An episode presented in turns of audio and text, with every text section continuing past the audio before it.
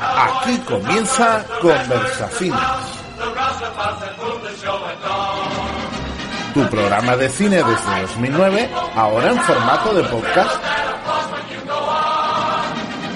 Hablando de libros y de cine con todo el cariño del mundo.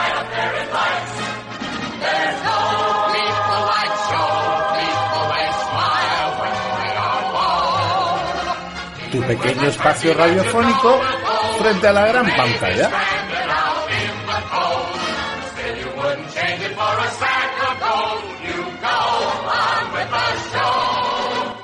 Muy buenas, bienvenidos a Conversacines, un Conversacines del futuro en el que me meto en una máquina con palanquita. Este programa ha sido grabado en el año 2035 y me estoy volviendo ahora mismo para contárselo a ustedes. O sea que bienvenidos a, a un programa nuevo de Conversacines edición número 160 y pico. Eh, yo jamás imaginé cuando empezamos esta aventura que íbamos a tener tres dígitos en nuestro haber. O sea que gracias a los que nos escuchan, gracias a los que nos lo hacen saber. Y nada, vamos a por el siguiente. Eh, para ello, contamos aquí con una alineación de lujo. Me siento yo aquí como, como Xavi, porque ahora el que está partiendo la pana es Xavi, ¿no? El del Barça. Y tenemos al trío Los Panchos, eh, por un lado estoy yo, Chus de León, me presento primero, qué educación tengo. Y tenemos aquí desde la Algaba City nuestro querido Gorka Fernández Mínguez, ¿cómo estás?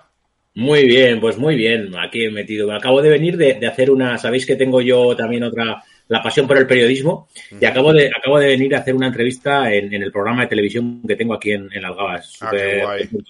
Conversar, conversar siempre es eh, muy agradable y, y, cuando lo hago con vosotros dos también me, me, me encanta. O sea que bueno, estoy en la gloria ahora. Eso ya es más de lo que me dice mi mujer. ¿eh? y desde Madrid tenemos a nuestro querido crítico de cine de Berenjena Company, nuestro autor de... Porque claro, él se las inventa de anécdotas en Twitter. nuestro querido César Vardés Cuellar, ¿cómo estás César? Estoy mirando el reloj a ver si acaba esto. y bueno, esta, esta semana creo que la anécdota que has puesto de, de Chaplin lo está petando, ¿no? Pues sí, bueno, lo que pasa es que últimamente, ya, claro, después de, de, de todo el día puesta, pues ya están saliendo los... Los haters. Los tontos. ¿no? eh, los tontos, porque no, no son otra cosa. Chaplin no existió, está en Venezuela con Jesús Gil y con Lola Flores, ¿no? No, no, eh, es, es un, un, insultos pero gordos, ¿eh? De, de, que somos nazis y esas cosas, en fin. Madre hostia, la hostia. peña, la peña está muy mal, ¿eh? La peña tiene... Está fatal, está fatal. Está... Bueno, tú no, tú no has oído nunca mi teoría del trueno, ¿no? ¿Cuál? La teoría que tengo yo del trueno. Hubo un día en la humanidad, estábamos todos bien, todos nos llevamos bien, todo estaba estupendo, y de repente hubo un pedazo de trueno espectacular en el cielo, o sea, pero una cosa, pero escala de Richter, Fahrenheit a tope. ¿Y qué pasó? Que a los que nos cogió bajo techado no, no, no nos tronó y hay un montón de gente que se quedó tronadita. Entonces, ¿qué pasó? Que luego nos mezclamos todos y la putada es que ahora no hay manera de separar. Estamos entrando de lleno en la ciencia ficción, ¿eh? Ya, vamos, ya lo creo. Cuento la anécdota para que todos los que oyen el programa pues lo puedan juzgar, ¿no? Lo que hay de nazi en esto y es, eh, pues, todo, la leo tal cual para que no haya interpretaciones. Todo el mundo sabe que Adolf Hitler prohibió el gran dictador de Charles Chaplin en toda Alemania y en todos los territorios ocupados. Sin embargo, en contra de lo que se pueda creer, se sabe que sí la vio dos veces con una copia que había mandado traer expresamente de Portugal. Durante muchos años nadie supo nunca cuál fue su reacción al ver la película y de hecho el propio Chaplin proclamó que le importaba un bledo saber cuál fue su reacción. Años después, algunos biógrafos de Eva Braun, como Heike Gertemacher o Nering Gunn, aseguraron que en vista de algunas anotaciones que hizo la propia Eva Braun en su diario personal, Hitler se divirtió mucho con la película en esas dos proyecciones privadas. Incluso parece ser que comentó que le gustó mucho el diseño de su oficina en la Cancillería del Reich, que sale como escenario, y que rió a mandíbula batiente con la famosa escena en la que Chaplin juega con el globo terráqueo. La película permaneció prohibida en Alemania hasta 1958. Por otro lado, sí, en España hasta 1976, que me lo han dicho 36.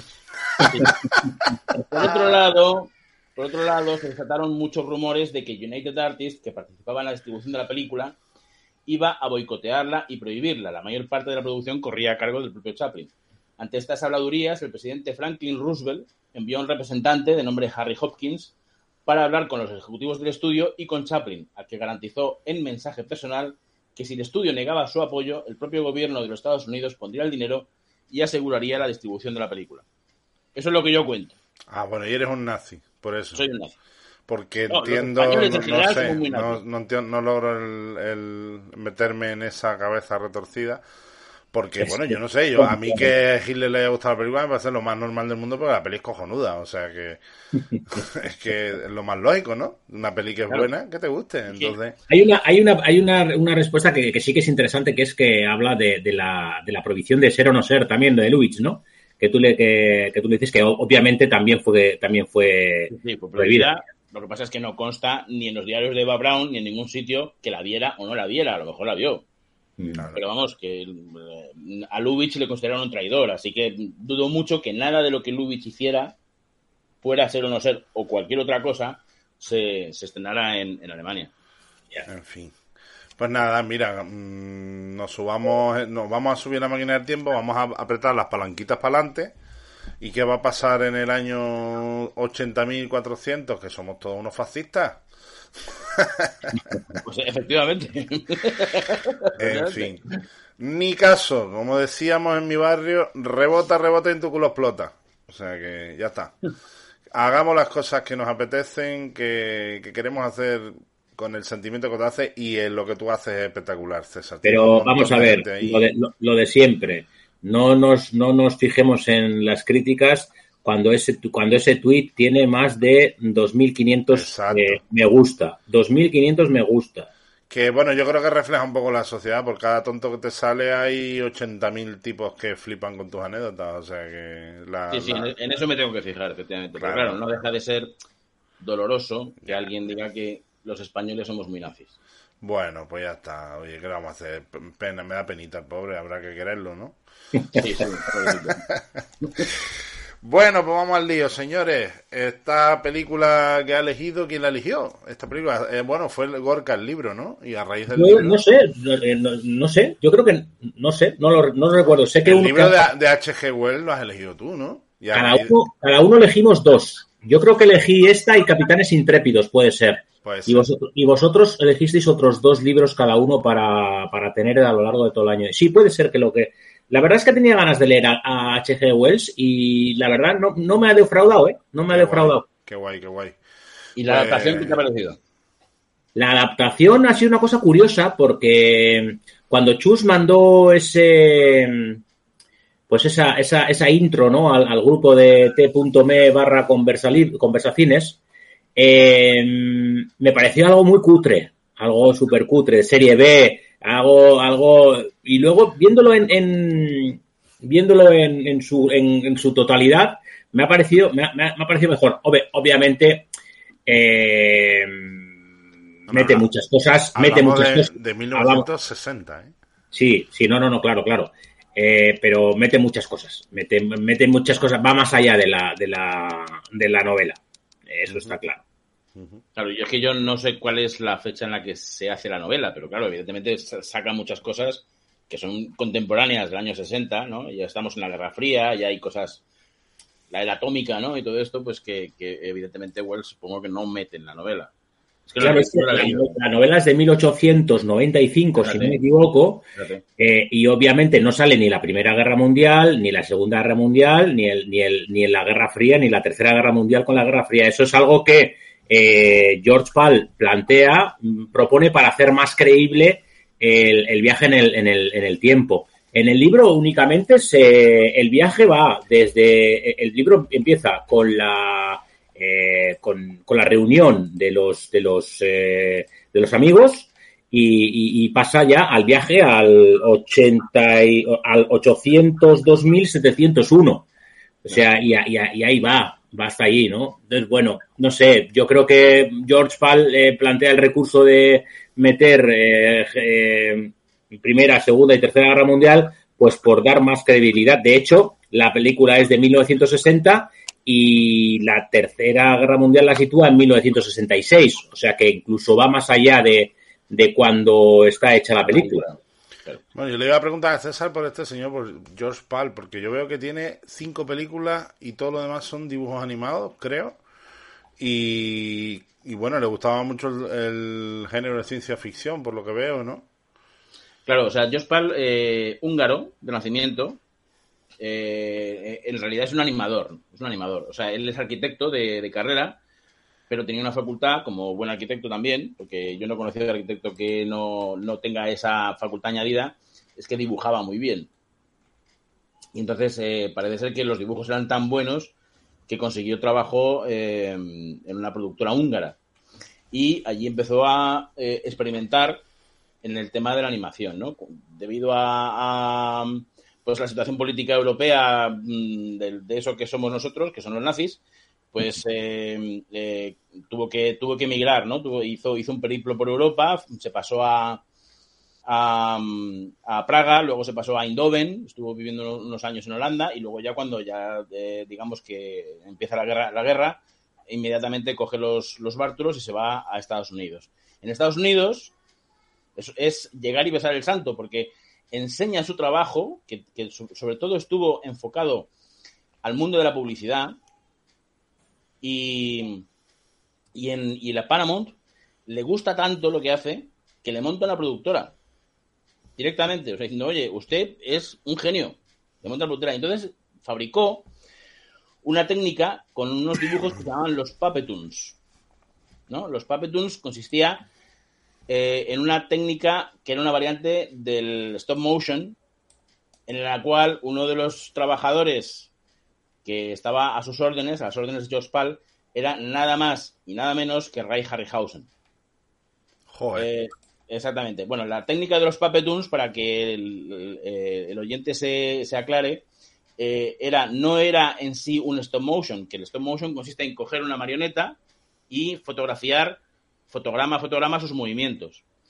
En este caso, lo que él hacía era eh, fabricar previamente en un trabajo de chinos las mil posturas que podía tener una marioneta y entonces cambiaba los componentes, los iba cambiando. O sea, si hay una cara, por ejemplo, el tío fabricaba 100 caras de ese dibujo haciendo todas las expresiones posibles. Entonces, según iba cambiando la expresión de la cara del de la marioneta, iba cambiando la cabeza. Eso eh, fue tan importante y tuvo tal impacto en Estados Unidos que en 1944 se le otorgó a Josh Pal un Oscar honorífico hmm. por su trabajo. Y tiene una estrella en el Paseo de la Fama de Hollywood. ¿eh? Sí, sí, no, sí. a ver, yo creo que la, película en sí es una película de culto y es un poco donde surge el cine de ciencia ficción y no, y no hay que no hay que obviar el hecho de que de que hoy por hoy hay mucha mucha afición al cine al cine fantástico. Tenemos festivales, por ejemplo, como el de San Sebastián, el de Sitges, que ahora es el Festival de, de, Cataluña, Internacional de Cataluña, que empezó siendo de cine fantástico. Y, y se ven muchas. Y, este, y este empezó, empezó con la Guerra de los Mundos también. Bueno, empezó. Quiero decir que, que él hizo la Guerra de los Mundos y los herederos de Wells se fijaron en él un poco para que fuese él el que, el que hiciese eh, la adaptación de, de, la máquina del tiempo, que por, por cierto, el tiempo en sus manos, nuevamente volvemos a un título eh, nefasto, porque ¿por qué no mantener la máquina del tiempo? De hecho, en inglés se mantiene la máquina del tiempo, ¿no? Porque, porque, había, había, ya no hay, pero había, se respeta hasta cierto punto, ¿eh? Había una ley entonces en la que no se podía mm, nombrar una película de la misma manera que otra película anterior. Y había ya una película que se llamaba La máquina del tiempo. Mm. Entonces, por eso se cambió el. tiraban por donde podían, con el permiso de la distribuidora. Por supuesto, que era la que daba el visto bueno. En el caso de Josh Pal, no es que hiciera la Guerra de los Mundos, hizo la parte técnica Eso te iba de la Guerra de los Mundos. Porque, Pero tiene, que ser muy gordo lo que ha hecho, porque no tiene una filmografía muy grande y darle un Oscar honorífico a alguien que no tiene una filmografía muy grande tiene que ser por, por el trabajazo que ha hecho ahí que no se ha visto, ¿no? Claro, de mucha innovación, ¿no? Entonces, mm, eh, sí que eh, digamos que es de alguna manera el padre de la ciencia ficción en el cine. O sea, quiero decir que tiene que ser una persona que en la industria se ha hecho con un nombre muy fuerte, y pero a nivel de público no tiene una obra prolífica, ¿no? No, no, no, es que claro, además sus, sus películas, fíjate, tardaban en, la producción de la película era mm, súper mm, lenta. De ¿no? todas formas, fue, fue un gran productor de ciencia ficción. Sí, sí, pero vamos, él de hecho empieza, empieza inaugurando el género de la ciencia ficción mucho antes que Planeta Prohibido, que muchos lo sitúan ahí, la de Walter Pigeon, con, que es un poco eh, la tempestad de Shakespeare, ¿no? Un poco trasladada al espacio. Eh, empieza con una película del año 50 que se llama Con Destino a la Sí, Luna. pero, pero fijaros que el Oscar honorífico se lo dan en el 44, El Que, solo, 44. que solo llevaba 10 años. Él empezó a hacer cine en el 34. O sea, llevaba 10 años de profesional y le dan el Oscar honorífico. O sea, que lo que ha hecho tiene que ser la leche. Sí, sí, pues ya te digo, o sea, eh, él hizo lo de Con Destino a la Luna y luego hizo otra película. Que, que lo de, que lo de productor vino después del Oscar. Exactamente, pero eso es lo que le dio a las. El Oscar, digamos que le dio un poco el, el de, oye, que queremos que des un paso más, ¿no? Y, y lo dio. Y luego hizo otra película curiosísima, que también ya os dije que El tiempo en sus manos había sido de estas películas que al día siguiente en el cole estábamos todos, oye, la máquina del tiempo, el maniquí que cambiaba de no sé qué, tal. Estaba muy bien, ¿no? Pues hubo otra película también de Jospal que también mm, suscitó el mismo debate en el colegio, que se, que se llama Cuando los mundos chocan que era sobre el, hipotético choque de dos planetas, uno de ellos, por supuesto, la Tierra, y se monta una evacuación masiva, ¿no? Tremenda, y, nos, nos- yo recuerdo que nos eh, impresionaron especialmente las imágenes de las aguas cubriendo las ciudades, ¿no? Que estamos hablando del año 51, que no estamos con Roland Emmerich, con Independence Day, no, no, estamos hablando de 40 años antes, ¿no? Entonces, eh, luego hace el tiempo en sus manos y hay que reconocer que una parte importante del tiempo en sus manos es animación. Sí, pero ¿no os parece Un poco que inmunda. Un poco inmunda. eh, la parte, la parte de, de la apocalipsis eh, nuclear eh, con esa lava hecha, o sea, es, es un poco cutre en ese sentido? Ay, sea, pero es que- que, tío, es que, está- es que es 1960. Es que yo Claro. la pongo yo la pongo al mismo nivel que Fahrenheit 451, por ejemplo. Que es una peli de ciencia la- ficción. La haremos, la haremos aquí porque César propuso ese libro. Eh, Que, que quiero decir que es una peli, a mí la peli me, me ha- me ha encantado, lo tengo que decir. ¿eh? Eh, la, la, mira, la he visto con mucho cariño, la verdad. Me, me ha sorprendido. Me esperaba algo muy cutre, no sé, me tiraba un poco para atrás y me la empecé a ver y me encantó. O sea, me, me parece Yo- muy tierna, me parece muy... No sé, la veo como muy fresca, a pesar de todo lo que ha pasado, de los años que han pasado, eh, como muy inocentona, eh, como muy limpia. Y, y bueno, no sé, me, no sé, me, me, me divierte. La parte esta, la que está con la chica para acá para allá, no sé, me parece una peli En el, libro, en el libro, yo creo que es un libro de los que, de los que ahora eh, meterían tijeretazo o, o adaptarían como están haciendo con Roald Dahl, ¿no? Que, que están quitando, que están adaptando para no herir sensibilidades.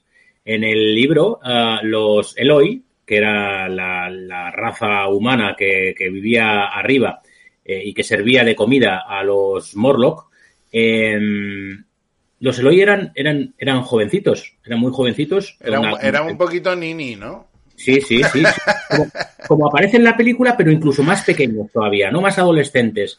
Y en la relación que tiene con, con la, con la Eloy de, de, de aquella civilización, en el libro da, da la sensación de una especie de, de rollo, pe- de, de rollo eh, pederasta, ¿no? No, no, no no pederasta, pero sino que sería, sería cancelado en ese, en, en- ese, en ese sentido. Y en la película se, se, se maquilla un poquito, pues la, la muchacha, bueno, la muchacha no deja de tener 18, 18 años, que, que, que la actriz, la actriz Ivonne, Ivonne Y Beth Mimie, que no, que no es, que es la, vamos, que Stan Lidones le echó el lazo rápido, ¿eh? Exactamente. Eso iba a decir que era la mujer de Stanley Donen. sí.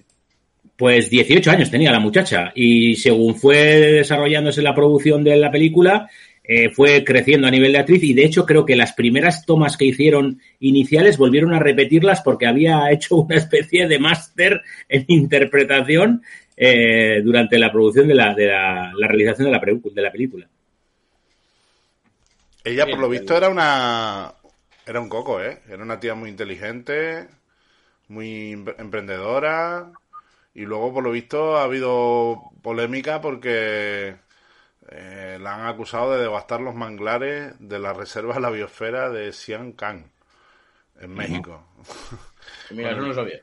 Dice, con el fin de construir muelles de madera. Yo no lo sabía. Sí. Yo la, la tengo, la tengo en el, en el altar cinéfilo de mi memoria infantil por una sesión en el Cine Paz de Madrid que fuimos a ver Alarma Vuelo 502 secuestrado con Charlton Heston.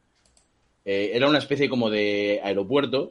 Sí, eh, yo esa peli la vi también. de la saga Aeropuerto, pero con, con un secuestrador que era James Brolin Sí, y tal, sí, una sí, cosa un poco... Esa peli yo la he visto también.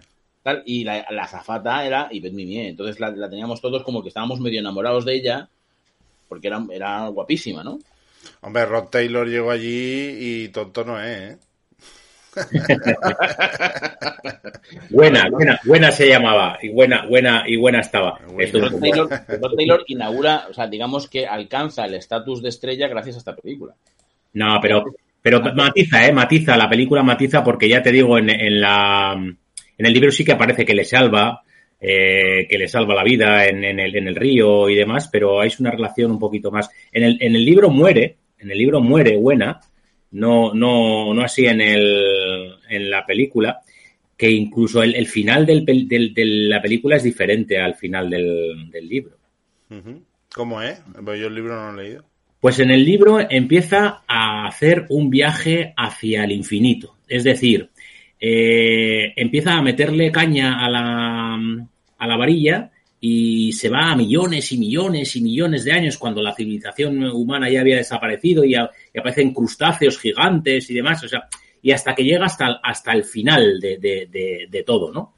De, la creación. Y está muy bien porque, no sé, es como una especie de suicidio hacia adelante, ¿no? El, el que, el que hace eh, Wells en el, en el libro con el personaje, personaje que no tiene nombre en el, en el libro y sin embargo en, el, en, el, en la película coge el nombre de, de George haciendo referencia al propio H.G. Wells, porque si os fijáis, mm, eh, en la máquina pone eh, Manufactured eh, by George, by, by H- H.G. H.G. Wells. H.G. sí. Sí, sí. Habría que situar la película porque en, eh, precisamente en esa época estaba muy de moda en los grandes estudios hacer adaptaciones de Julio Verne. De, de esa época es Viaje al centro de la Tierra con James Mason, que es estupenda, pero que también todas están con ese baño de ingenuidad que, que- que comentaba Chus, ¿no? O sea, eh, eh, esta, El tiempo en sus manos, tiene un gran baño de ingenuidad. Sí, Yo creo sí. que la película es... mm, A mí, a mí le da, eso le da un carácter adorable a la película, ¿eh? Para Claro, mí. claro. O sea, yo, yo creo que la película es incluso brillante, ¿eh? incluso brillante hasta el momento de, de del apocalipsis, Sí, o sea, del, del apocalipsis atómico. sí, sí. Luego a partir de ahí la película decae porque estéticamente mm, pierde mucho. O sea, toda la parte del futuro estéticamente deja mucho que desear. O sea, la peli despierta tu interés en la primera mitad de la película, va como, va como un tiro, ¿eh? Claro, además la, la, la conversación entre los amigos está muy bien dirigida, sin efectos especiales y sin nada, está muy bien dirigida. O sea, son, son muy buenos actores todos y lo hacen muy bien, ¿no? Y toda la exposición del problema por parte de, de George está, es, es, es- es estupenda. Bueno, Entonces, para, mí, para, para mí el pelirrojo está un poco sobreactuadito, ¿eh? el, el amigo, Sí, sí, bueno, que también, por cierto, la película es un canto a la amistad, ¿no? Es un poco decir, sí, total. lo que llega a ser quizá más mm, duradero en el tiempo llega a ser la amistad, ¿no? Llevamos tres, cuatro películas que el, uno que el pilar fundamental es la amistad, ¿eh? Phil- Philby, en este caso es Philby el, el personaje. Sí. El, bueno, y el... el- el- el Bueno, la amistad, ojo, y la fidelidad, que es otro tema espectacular en la película, ¿no? También, Como sí. el tipo El- descubre que el otro va a muerte a- con el amigo, incluso después de muerto, haciendo cumplir su, su memoria, su deseo. No, no, y bueno, en fin, claro. Cuando el otro vuelve es como, hostia, tío, lo que he descubierto, que eres la Sí, leche. sí. Además, cuando se despide de él, se despide con verdadero afecto, ¿no? Diciendo, Vol- vol- incidiendo en otro tema que, que trabaja la película y que trabaja el, el libro más profundamente, es la lucha de clases. Eh, en el libro aparece perfectamente eh, reflejado como los Morlocks son la, la clase obrera y los Eloy son la clase, la, la burguesía, ¿no? La alta clase, ¿no? Eh, en la película yo creo que no se, no se trabaja tanto. Eh, de hecho, creo que la, la película lo que hace es positivi- positivar un poco todo, ya que a George, porque ya que George ayuda a los Eloy a liberarse de los Morlocks y destruyen ese mundo subterráneo que al que después regresa para liberar a, a, vuelve, vuelve ahí a lo Marty McFly el nota ahí a, ¿eh? sí, sí, sí. Sí, que bueno, que también hay que, hay que, hay que tener en cuenta otras películas, como por ejemplo, que a nosotros nos ha marcado mucho el tema de, del Marty McFly y el, Regreso al Futuro. Pero sí que es, creo, creo que la, que la adaptación es, a la película es un poquito, no, no, no es tan crítica con la lucha de clases. De hecho, H.G. Wells creo que era socialista y, reflejó en los, en los Morlocks la, la, la deprivación y toda la, el, eh, pues lo que la clase eh, burguesa hizo en el siglo XIX con la clase trabajadora. Y bueno, obviamente la película dulcifica ese, ese tema y lo, lo lleva a, un tema más... mucho más trivial. Lo de que los Morlocks sean unos bichos feos que... En fin, eso ahí... Yo por eso te digo, la segunda mitad de la película se cae un poco. O sea, la, la primera mitad va para arriba, va como un tiro, te mantiene ahí... Y ya, claro, es como, hostia, ¿y ahora qué hago, no? ¿Y ahora, ¿ahora qué hago, tío? los Morlocks, claro, por supuesto, las películas aguantan el tiempo o no, depende de, la genialidad del que dirige y, del equipo que está, ¿no? Pero eh, los Morlocks, eh, yo estoy, estoy, hablando de que esta película probablemente se pasó en una sesión de tarde en televisión española, os diré por el año 75, 76, por ahí, ¿no? Y, y los Morlocks daban verdadero miedo, ¿eh? O sea, la, gente estaba acojonada con, esos, con esos. Claro, a los ves y dices, madre mía, y nos acojonábamos con esto, ¿no? Que era, que, son, parecen muñecos de goma más que otra cosa. Eh, pero bueno, por, lo menos eh, Jospal tuvo buen cuidado de, de formar eh, esos, esos, eh, esos seres que está demostrado que es verdad que el ser humano se deforma físicamente si solamente consume carne humana. O sea, parece ser que sí que hay una degeneración física, ¿no? Eh, eh, lo que os decía antes era las adaptaciones de Julio Verne con dentro de la Tierra con la Isla Misteriosa, en la que intervenía, por ejemplo, Harryhausen para hacer las criaturas enormes del Capitán Nemo y demás. Eh, dos semanas en globo, todas las, todas las películas son de esa época, de los años 60. Entonces, claro, por una cuestión de derechos y tal, pues no se podía, la metro no se podía poner donde no podía ponerse y entonces se, metió con la HG a ver si sacaba por ahí historias, ¿no? Y de los amigos, los amigos, había que decir que el doctor, el gordo, con barba, Sebastián Cabot, es Balú. Mm. Del libro de la selva. O sea, es el que le pone la voz y del que sacan el dibujo. y eh, el, otro, que es el más, el más borracho, con bigote, que lleva un, además lleva un abrigo a los Sherlock Holmes, eh, es Gavin Elster de Vértigo. es, el, es el marido de, de Kim Novak. ¿No? Eh, es, un, es un actor muy seguro que está muy bien. También sale en Mi desconfiada esposa de Vincent Minelli. O sea, son actores mm, que están muy bien. Y ya digo que Rod Taylor, em, digamos que accede al estatus de estrella porque ya había intervenido en películas anteriores en las que se le puede ver, por ejemplo, en Gigante o en El árbol de la vida, con Montgomery Cliff y, y Elizabeth Taylor, pero no es un primer actor. Aquí es donde le hacen primer actor y entonces el Rod Taylor es un actor que arrasa en los 60, ¿eh? Que arrasa. Ah, en esta peli, bueno, está curioso, pero tampoco podemos decir que es un pedazo de papel, ¿no? Para él. No, aporta, más presencia que otra cosa. Yo creo que tiene muy buena presencia. Muy buena percha. Tiene, claro, tiene una mirada muy interesante, una mirada muy serena en aquellos tiempos. Luego ya se le, se le nubla porque... y, bueno, y oye, se le puede ver... Y, que, oye, que es un papel en el que se le ven escenas de acción, que no sé cuántas películas ha hecho Rod Taylor haciendo escenas de acción, ¿sabes? De, con peleas, con esfuerzo físico, saltos... Mm, o sea, que es, un papel muy interesante en ese sentido. Hizo una, hizo una serie de cierto éxito, por cierto, en los 70, que se llamaba Dos contra el Mundo, con Fernando Lamas, el padre de Lorenzo Lamas, eh, que hacían de dos aventureros en el, en el oeste y tal, y estupendo también, ¿eh? Y una de las películas de acción más eh, recordadas por los cinéfilos es El último tren en la Katanga, que hace Rod Taylor con, con Jim Brown, que es una película que se ambienta en Sudáfrica con los diamantes y tal, y con mercenarios, y está estupendo también. O sea, es que, es que tuvo una, una, época en los 60 que estuvo muy bien. Luego ya digo, uno de los australiano se dio a la bebida, entonces ya perdió mucho. Uno de los homenajeados por nuestro fetiche o fetichista Tarantino eh, salen malditos bastardos. Hombre, de Churchill. Es su último papel en el cine. O sea, que, además cuando lo ves, yo cuando lo vi la primera vez no caí que ese, ese era Rod Taylor. Que eso le encanta a Tarantino, coger y rescatar a gente y meterla ahí. A gente olvidada, sí, decir, ah, ahora voy a meter a este que a ver si os acordáis.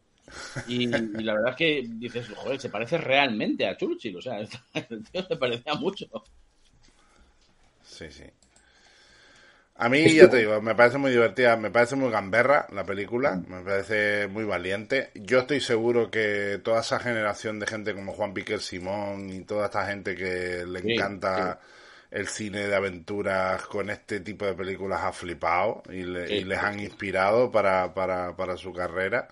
Y bueno, yo agradezco mucho que la hayas elegido porque no la conocía, ni siquiera la conocía.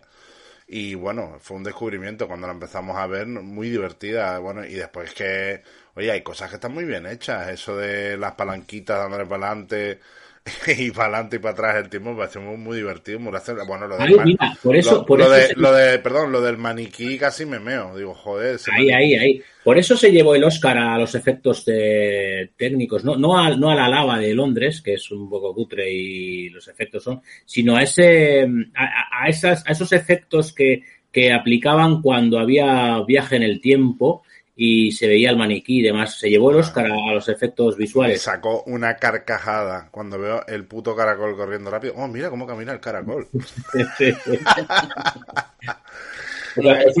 ¿os, disteis cuenta, de que, de que llega el, año llega en el año 80 y, 82.701, ¿no?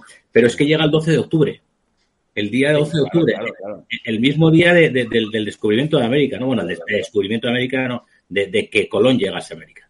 Sí, sí, y además eh, hay, un, hay un guiño en la, en la peli que es eh, que en uno, en uno de los bombardeos que él ve desde, desde su máquina del tiempo, ¿no? Desde la, desde, la vidriera, eh, ahí pasa una mujer con su hijo y se le cae un muñeco. El muñeco que se le cae es el pájaro loco. Sí, Ese, ese, pájaro loco tiene algo que ver con Josh Pal, porque Josh Pal contribuyó a su diseño para Walter Lance, que era íntimo amigo suyo. Walter Lance era el productor y creador del Pájaro Loco. Porque tú has, comentado... En las películas sale el Pájaro Loco. Es como una aparición de Hitchcock. Sí, has comentado antes que era, que era húngaro. En, él, en Hungría era, era mm, también trabajaba el tema de las marionetas. Era como... Eh, marionetista, sí. sí, sí, sí, sí, sí. Sí, Pero era, no, era un tío súper polifacético y además que, que eh, a pesar de que eso, de que, vemos la, secuencia de la lava en Londres y que está descarado, que es una maqueta, pero descarado, ¿no? Porque... Bueno, con lo que tardó en llegar la lava de la palma para abajo, y este hombre en tres minutos ya estaba aquello ya... Bueno, pongamos que es el futuro y que los volcanes han evolucionado. Vale. pero, chauvinistas, También, chauvinistas también los ingleses, que resulta que George llega a esos años y el inglés todavía existe, ¿eh? Ah, eh, en, el, libro, ¿eh? en el libro hace referencia claramente Wells que le lleva un tiempo aprender el idioma que tenían los, los Eloy. Pero... Bueno, y el sentido de la orientación de este hombre es maravilloso. Se baja de la máquina ahí con palmeras, cocoteros, camina no sé cuánto y se da la vuelta, vuelve para atrás y por el mismo camino llega otra vez a la puerta aquella de... Digo, niño, ni, ni con un GPS y el móvil lo haces tan bien, ¿eh? Cuando, cuando se puso en televisión, es verdad que lo del maniquí fue impactante. Ay, no, maniquí, qué idea para el paso del tiempo, tal, no sé qué. Pero a mí me gusta mucho también eh, el tema de los anillos, de los anillos, eh, digamos, de la memoria, ¿no? Que, que, cogen y cuentan a los Eloy de una forma ah, bien, muy esquemática y muy sencilla lo que ha pasado, ¿no? Me acordé, me acordé de la peli de la peli Superman cuando metía los tubos aquellos del... Sí, sí, tenía, tenía algo de eso, efectivamente, sí, sí. Sí, sí, sí. luego, luego, claro, ves algunos decorados y dices, madre mía, te lo podías haber currado un poquito más. lo, de, los libros, por ejemplo, no, no aparece en el propio libro, ¿no? Porque es ese libro que se, que se pulveriza cuando lo coge, ¿no? O sea, miles y miles y miles de años eh, que, el libro en papel todavía se mantiene en estanterías, ¿no? el cabreo, y el cabreo que se coge cuando descubre que son todos unos, unos zotes, coño. Sí, hacia dónde, hay, hacia dónde ha derivado la, la, la humanidad, ¿no? Que no no necesito, bueno, que era, era pues con esas, con esas uvas y esos, esas cerezas tan grandes y, demás. Pero bueno, me parece también, me parece también algo que nos está pasando hoy en día, ¿no? Que encuentras a un joven que no tiene ni puñetera idea de nada y te cabreas, ¿no? Pero bueno, ya a, ti, que te han enseñado, ¿no? Eso, eso sí que, está bien, bastante bien reflejado en la película en cuanto a que, en cuanto a él, espera que la humanidad avance. Y lo que se encuentra es todo lo contrario, que la humanidad retrocede. ¿No? Y eh, él se lleva una gran decepción, o sea, él cree que, el avance científico va a hacer que el hombre sea mejor y el hombre es absolutamente peor, ¿no? O sea, incluso se podría decir que los Eloy en realidad son ganado. las conversaciones con los Eloy son buenísimas. Son ganados, son ganados, son, son, son ganados y son, y son, mm, son criados por los, por los Morlocks, ¿no? Pero sí, sí. sin sentimientos, porque dejan que la otra se ahogue. Sin sentimientos ni, ni instintos. Ni instintos tampoco. Aunque luego es un poco forzado, ¿no? Cuando al final los hilos se, se, arrancan a pelear con él, ¿no? Es como, bueno, y ahora de repente, ¿por qué, no? Claro, o sea, si de repente pues eh, les entra el instinto de rebelión, ¿no? Que es un poco... Creo que para los para el papel de los Morlock lo que hizo George Pal fue eh, contratar los servicios de un montón de luchadores de lucha libre para, para que parezcan más anchos y más eh, fuertotes, ¿no? Y luego les, les pintó de azul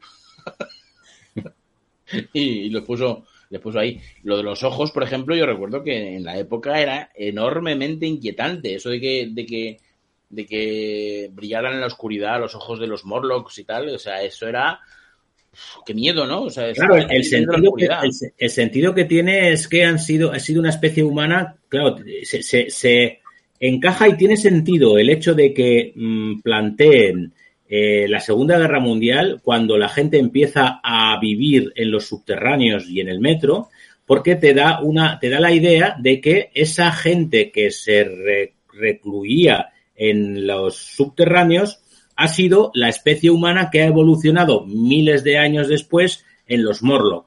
Y en el libro lo plantea también, cómo, cómo había eh, personas que eh, huían de la maldad que había arriba o de la persecución que había arriba, se quedaban abajo y lo que hacían era desarrollar, eh, era, era una especie humana que desarrollaba una intolerancia a la luz que es por eso que cuando le ponen una cerilla o, que no salen, no salen de día, ¿no? Salen solamente, solamente de noche. Probablemente de ahí sacó la idea eh, del, miedo al fuego de Frankenstein, ¿no? Eh, de, que se enciende una cerilla y el tío se asusta, ¿no? Pues probablemente salga, salga de aquí, de, de, H, Wells. Ahora Rod Taylor es un poquito gafe, ¿eh? Donde quiera que va pasan cosas chungas, coño.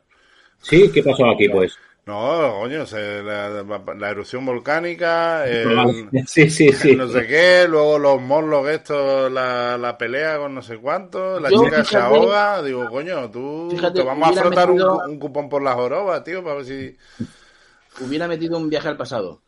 Sí, claro, eso es una cosa curiosa. Cuando tú planteas, cuando tú te enfrentas al libro o a la película que se llama Máquina del Tiempo, siempre piensas quizás que va a viajar al pasado pero no, no, no, no viaja al pasado. No es como, no es como en el regreso al futuro, que se va al pasado. Y aquí no, aquí se va, se va a un futuro, además, un, un, un, futuro inabarcable, porque no tienes referencias para, para mm, tener eh, una noción de lo que puede ser el mundo en el 800.000 eh, después de, Cristo, ¿no?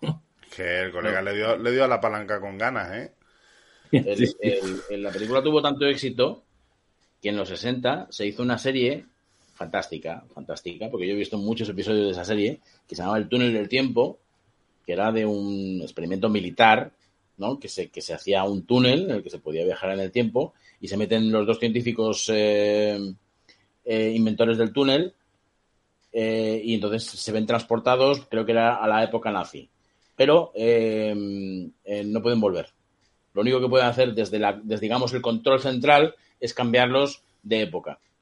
¿No? Entonces, claro, los episodios todos consistían en que los tíos se meten en muchos líos y cuando ya les van a matar, que ya no hay más historia que tal, ¡pum! Les cambian de, época, ¿no? Entonces aparecen en la Roma antigua.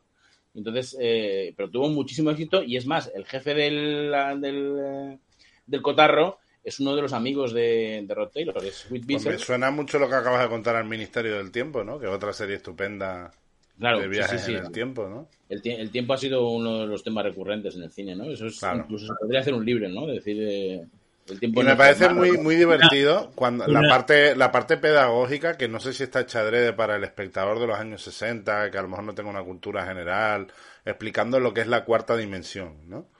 Se tira como cinco minutos a la película explicándote lo que es la cuarta dimensión, como si fuera para tontos, ¿no? Como, oye, este no saben lo que es la cuarta dimensión, se lo vamos a explicar, ¿no? En el año 60 estoy seguro que no sabían lo que era la cuarta dimensión. Sí, sí, pero que me, resulta curioso, ¿no? Esa parte de la película que es muy pedagógica, como, venga, te lo vamos a explicar, ¿no? Pero han dado, mucho juego eso, las películas de, viaje en el tiempo. Yo recuerdo la de About Time de Richard Curtis, que es muy curiosa, ¿no? Y no viajes antes de, que haya nacido tu hijo, porque, porque modificas el, nacimiento y te pueden hacer, vuelve otra vez al al presente y se encuentra con que es otro diferente porque el espermatozoide ha cambiado, ¿no? Por lo que, por lo que quieras saber, ¿no? O sea, eso o, la, el, Ministerio del Tiempo también, una, una, una serie famosa que ha tenido mm. televisión española. Se, ha hecho mucha referencia al tema del viaje del tiempo y además, no, quieras o no, es una eh, ilusión que todo hay una, hay una de coña que hasta es un váter el que viaja en el tiempo, ¿no? Eh, una letrina que es de una comedia americana, de esta, de coña. Eh, en fin, ahí hay, sí, claro, el tema de los en el tiempo es súper... y seguirá, seguirá haciéndolo, ¿no? En, el, en, la literatura en la literatura también está eh, obras anteriores a la máquina del tiempo creo que puede ser la de un yankee en la corte del rey Arturo puede ser o, o no Mm, sí, sí, sí, sí. Mark, Twain es, anterior, seguro. Sí, sí, sí. sí, sí. Y en eh, Stephen King se, ocupa de, un viaje en el tiempo en 23-11-63, que es eh, un tío que, consigue viajar en el tiempo hasta la época de Kennedy y se le, presenta la oportunidad de evitar el atentado y lo evita. Y luego cuando vuelve a, su época resulta que el futuro es absolutamente completamente distinto, ¿no? Bueno, eh, para, para reflexión temporal y sobre el avance de la humanidad 2001, ¿no? Bueno, también, claro. Eso, eso, esa, esa, elipsis mítica del hueso en el aire que se convierte en la nave, eso es la mayor, el mayor viaje en el tiempo, ¿no? Sí, claro. sí, pero ese, es, ese juego con lo que ha cambiado, el, con lo que ha cambiado o ya no existe o, quién es quién, ¿no? Eso, es, eso, que, eso que, que también creo que, que llevó eh, Regreso al Futuro, ¿no? Con esas, esos gags, esas cositas, ¿no? O quién es no sé quién, o ahora resulta que, que alguien que no se conocía es, es encumbrado y demás, ¿no? Bueno, en la, la peli esta lo hace con el, con el amigo, que se convierte en una, vamos, en una eminencia. La, el nombre de la empresa que está allí es la del amigo. Sí. Philby, Philby. Philby, mm. ¿no? También juega un poquito con eso también. Claro, el Regreso al Futuro juega con la, con la paradoja, ¿no? De que eh, el hijo se enamora, no, no se, no se enamora, sino que la madre se enamora del hijo. Ah, tiene muchas cosas, muchos juegos. Lo de los chistes de los, de los pinos, ¿no? Que al principio son dos y luego como el coche se choca, pues resulta que es un solo pino. Hay un montón de cosas así de coña que son... son ah, al Futuro es una maravilla. Ya hicimos un conversaciones aquí de Regreso al Futuro. Robert Zemeckis era, ¿no? sí. sí. Eso es una joya. Yo, una de mis pelis, de mis trilogías favoritas, ¿no? la del oeste, la del oeste. A mí me gusta también. A mí me gustan las tres. Es, divertida, pero la tercera ya es más. Pues eso. Es ya retorcerlo un poco ya demasiado, ¿no? Sí. Pero la, primera, la primera es realmente buena. Es una película estupenda. Hoy he visto, hoy he escuchado, hoy, me, ha dado la sensación de ser viejo de, cojones, ¿eh? o sea, y permitirme la, expresión, porque estaba escuchando que hoy, a día, día de hoy, se, se estrenó eh, Los Inmortales, de, pues, hablaba, es una, era una cadena musical, eh, y hablaba de, del, del álbum que hicieron The Queen para, para Los Inmortales, y del 86, digo, Los Inmortales del 86, pero si yo lo tengo totalmente o sea, presente, lo tengo totalmente presente. yo me acuerdo del estreno de ET. Y, ET, claro, yo también, claro. Y yo era un niño y ya, pues sí, nos vamos cumpliendo años y no estamos haciendo viejos, que ya nos duelen las cosas que no nos dolían. ¿Y os gustaría, os gustaría tener una máquina del tiempo para ver cómo es el cine dentro de 100 años? Hombre, por gustar, pero yo... me gustaría verlo, pero asomarme y luego volverme. Eso, eso, eso. Tampoco me quedaría por allí mucho tiempo. Eso es. ¿Creéis que va a cambiar mucho? Sí. Probablemente ni, ni exista. Ni exista en las salas. No. Ni exista en las salas, ni exista el cine tal y como lo conocemos ahora. Yo creo que vamos camino de eso ya, pero no, no dentro de mucho, ¿eh? O sea... No tiene que ver, sino que están desapareciendo continuamente salas, que la juventud está en otras cosas y que, que el entretenimiento está cambiando total. Entonces, Sí, lo mismo que vino, se fue, ¿no? claro. O sea, una, una Pero el las teatro, cosas- pero el teatro mantiene, se mantiene ahí, por ejemplo. El teatro es una cosa que, que viene desde Grecia y, Sí, pero el formato también ha cambiado, ya no es lo mismo que había antes. ¿eh? O sea, eh, ya son obras mm, que temporalmente eh, duran muy poco, eh, de, de- de formato bastante bajo, a no ser que te traigas un musical de Broadway, con obras mm, más tendiendo a descubrir al autor nuevo que al autor viejo. O sea, ya no se estrena Tennessee Williams, por ejemplo. O sea, es- es- es- llevan, llevan años sin poner a Tennessee Williams, ¿no? La última vez fue Juan Diego hace ya seis años que se atrevió a poner en pie la gata sobre el tejado de zinc aquí en Madrid. Y, y no fue nadie. O sea, es- fue, fue un fracaso total. O sea, eh, eh, ya digamos que las pasiones que mueven al teatro en el siglo XX al público del siglo XXI les interesa bastante poco. ¿eh? Serán ciclos, llegará un día que pues toda la gente que ha visto eso muramos y los que vengan detrás lo descubran y digan, wow, esto es la leche y lo, lo vuelvan a estrenar otra. Claro, o sea, es, es- esto es así. Y el, y, y el, y el cine ha sido, que había, ha habido una de las, de las contestaciones de Twitter de hoy que también me ha hecho pensar un poco, que, que no llegan a ver, los jóvenes no llegan a ver muy bien cuál era la repercusión del cine en el siglo XX. Claro. Y el cine ha sido el gran medio de propaganda y, de, y, de- y el gran altavoz de la cultura del siglo XX. Sí, por eso ¿no? no, se Eh, entienden obras hoy en día Claro, como el acorazado Potemkin o como eh, te llegan los estudiantes de cine y ven obras que fueron míticas y se las ponen y dicen, pues yo, yo no veo aquí gran cosa, claro, porque no entienden el contexto. No, no, y además que no, no lo han visto directamente, ¿eh? porque hablando con, con Fernando Méndez Leite, por ejemplo, me decía que él, él ha sido director de la Escuela de Cine de Madrid y decía que tenía alumnos que ni siquiera sabían quién era Ingmar Bergman. Ya. Y que claro, que se le caía el alma a los pies, diciendo, pero, pero tíos, tíos, o sea, ¿qué os estáis perdiendo, no? Claro, también hay que tener en cuenta que son dos son de generaciones diferentes y son igual cosmovisiones diferentes, ¿eh? Igual lo que emociona, lo que emociona, lo que nos emociona a nosotros, a nosotros no le emociona de la misma manera Pero- a, pero a yo mi creo- hija, mi hija pero que yo- tiene dos años. Pero yo creo que en, en cuestiones de este estilo hay cosas que son transversales, ¿no? O sea, mm, que una cosa es que te guste una cosa y otra cosa es que si estudias cine, coño, que, que veas a los grandes, ¿no? Eh, que yo que sé, Claro. como si eres cineasta y no has visto nunca John Ford o no has visto nunca... Ya. O sea, Chus Ahí- ha estudiado arquitectura, supongo que sabe quién es Frank Lloyd Wright. Claro, Supongo. Sí, sí. Claro, pues, pues que si estudias cine, lo suyo es que estudies a John Ford, a Ingmar Bergman, a François Truffaut y a Federico Fellini, ¿no? Digo yo, vamos, no sé. A lo mejor, a lo mejor, mm, estoy sacando los pies por el tiesto.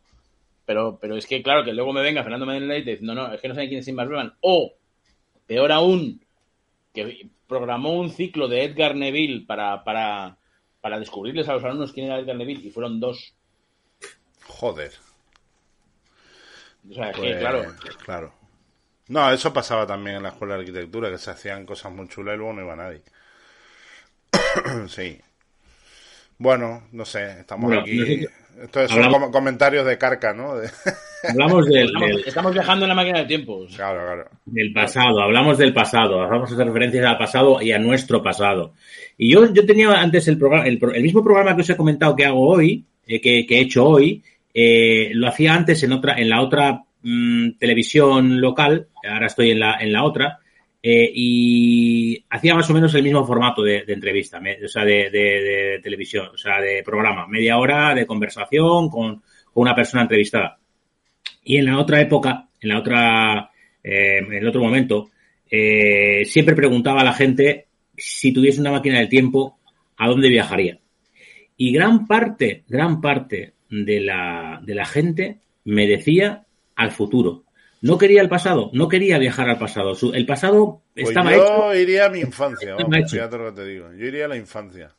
A volver a ver a seres queridos que ya no están. a- Sí, eso sí que, eso sí que la gente decía. La gente empezaba diciendo, bueno, si, si acaso volver a ver a mis abuelos y tal, pero, pero no iría, iría más bien al futuro y tal. O sea, era unas, y fueron 69 episodios eh, que hice y en la, en la gran mayoría de ellos eh, planteaban el, viaje al, futuro y no, y no al pasado. Pues mira, yo no, yo diría al pasado. Yo también, pero yo creo que eso dependerá también de la infancia que tuviste, si fue feliz, si tus recuerdos son muy buenos, no sé. Nos quedan 10 minutos. Tú, Orca, habías planteado algo de tres libros, ¿no? Ah, sí. En, el, en la película aparece eh, una. Eh, aparece al final que eh, George viaja de nuevo a la. A, ir con los Eloy, a liberar a los Eloy y a construir una nueva civilización en, función de, de, bueno, reconstruir una civilización, ¿no? y de su casa se lleva tres libros que nunca sabremos qué tres libros fueron porque no, no se saben, la, la, la, mujer que vivía en casa con él, no, no lo, la criada, no, no, no, no lo sabía. Y me parecía interesante plantearos a vosotros qué tres libros os llevaríais para construir una civilización en el futuro. A mí se me escapa, macho. Me parece demasiado. A ver, esto de los tres libros, que es una idea de ellos, Pal, parece ser que se resolvía en una hipotética segunda parte que estuvo intentando el tío vender a los estudios durante todos los años 60, porque tenía incluso atado a Rod Taylor para una segunda parte, pero es que los estudios no lo veían claro. Eh, y le hicieron y le hicieron rehacer el borrador tres o cuatro veces y tal, pero nada, no, no le dieron la luz verde para, para hacer la, la película. Entonces, creo que en, la, en, en esa hipotética segunda parte sí que se desvelaban los nombres de los tres, de los tres libros, pero claro, no ya, ahí Wells ya no entraba, entraba Jospal como tal, ¿no? Eh, en cuanto a los libros, bueno, yo te diría dos seguro, el tercero ya me, me, me, surgen más dudas, ¿no? Pero uno sería Memorias de Adriano, de Margarit Yourcenar, porque me recordaría el peso del hombre como tal, ¿no? O sea, como ser humano, el peso del ser humano como tal, y la influencia del amor en, la vida, ¿no? Em, luego también iría a por un mundo feliz de Huxley, porque me intentaría recordar que no se repitieran errores pasados. Y el tercero ahí es cuando entran más dudas porque, porque no encuentro libros así muy, pero sí que iría a lo mejor a por Fahrenheit 451 para sí, yo era uno de los que había pensado. Pero, o sea, distopías. Yo hay un libro, yo, a ver, me parece una pregunta muy gorda, no soy capaz de, resolver, de decírtela, así que claro, me, me abruma esa pregunta. Y voy a aprovechar para hacer lo que hago yo mucho, cuando algo no sé o no tal, que es hacer el payaso. y hay un libro que yo siempre lo tengo demonizado, porque creo que es el libro que eligen toda la peña que hace un postureo de la que lo flipas cuando le preguntan por un libro. La gente que no lee o la gente que quiere parecer interesante y tal, siempre te dicen el principito. Entonces yo voy a elegir el principito para nuestra futura generación. yo, yo, yo te, recomendaría la, la, versión cinematográfica de Donen con el baile de Buffos. Y yo te recomendaría Vuelo Nocturno de Antoine Ain de Superi, que, es muy buen libro también. Este muy bueno, eh, yo voy a atreverme. Creo que el tercero, al igual que César, me ha costado, me cuesta un poco. Yo el primero que el primero que llevaría sería la trilogía de Auschwitz de Primo Levi, para no volver a repetir eh, lo que tuvimos en, en la tregua. En la, Segunda Guerra Mundial. La tregua, bueno, los tres, los tres libros en, en realidad. Y luego mm, metería eh, Meditaciones de Marco Aurelio, Creo que es un libro que ha sobrevivido al tiempo, que permite, yo creo que por, permitiría construir el estoicismo una... yo tengo muchas ganas de leer sobre el estoicismo, la verdad. Una civilización. Yo tengo algunos libros, si quieres te puedo dejar, Chus. Y, yo creo que serviría. Y tercero, tercero, tercero, tercero, pues no sé, estoy mirando aquí los de los que, decir, de, los que he leído, se me, se me, aparece, se me aparece matar a un ruiseñor y, me, puedo, quedar con ese también, con matar a un ruiseñor. Bueno, pues nos quedamos con el principito. pues chicos, se nos acaba el tiempo. una, cosa, una, cosa, Chus, antes de nada. Decir que menos mal, César, que no nos hiciste eh, ver el remake de 2002 de La máquina del tiempo dirigida por Simon Wells, bisnieto de H.G. Wells, que debe ser un truño que salvo, salvo eh, Jeremy Irons no se salva nada. Horrible, horrible. Muy mala, muy mala. Hay una, una versión reciente del 2012, creo que es, con Guy Pearce, que también es, es, fíjate que tiene toda la ventaja a su favor de tecnología, de, de tal, es notoriamente inferior a la versión de ¿qué, director más cómo se ha ido al carajo ese director, eh, Guy Pearce? O sea... Sí, sí, como, como, como actor, dices.